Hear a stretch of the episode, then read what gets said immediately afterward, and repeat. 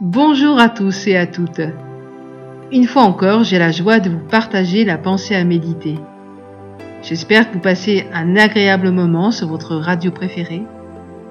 En diffusant ces pensées à méditer, nous espérons vraiment que Dieu vous parle et que vous êtes bénis au travers de celle-ci.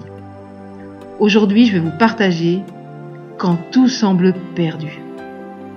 Lisons dans Matthieu chapitre 8 verset 25. Seigneur, sauve-nous, nous sommes perdus. À l'époque de la ségrégation raciale aux États-Unis, Rose Park, une femme noire, était arrêtée pour avoir refusé de céder sa place à un blanc dans un bus. Martin Luther King, aidé par d'autres pasteurs de la ville, organisait alors le boycott des transports en commun en organisant un système de covoiturage conduire les ouvriers de couleur noire à leur travail. Leur lutte durera presque un an.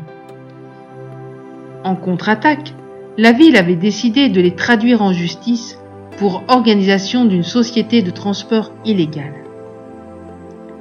Malgré un travail excellent des avocats, l'issue du procès semblait inéluctable avec la condamnation du mouvement.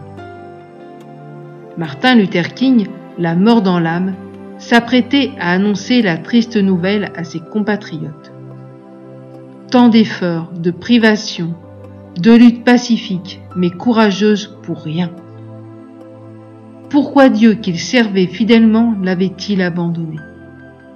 Pourquoi l'injustice, la méchanceté et l'oppresseur allaient-ils encore gagner?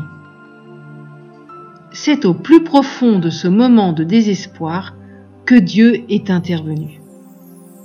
Avant que le tribunal ne rende son verdict, dans la nuit, la Cour suprême des États-Unis prenait la décision que toute ségrégation dans les bus, les restaurants, écoles et autres lieux publics était illégale. Dieu avait fait triompher ce mouvement pour la justice et l'équité. Aussi, toi qui nous écoutes aujourd'hui, tu es peut-être au plus profond du désespoir et tout semble perdu pour toi. Le livre se termine au dernier chapitre. Le match se termine au coup de sifflet de l'arbitre. Dieu n'a pas encore dit son dernier mot sur toi et il est capable de coups de théâtre positifs. Sois béni et prends courage. Voilà les amis, je vous souhaite une excellente fin de journée. Que Dieu vous bénisse. À très bientôt. Et n'hésitez pas à nous écrire sur www.mfpg.be. Bye bye.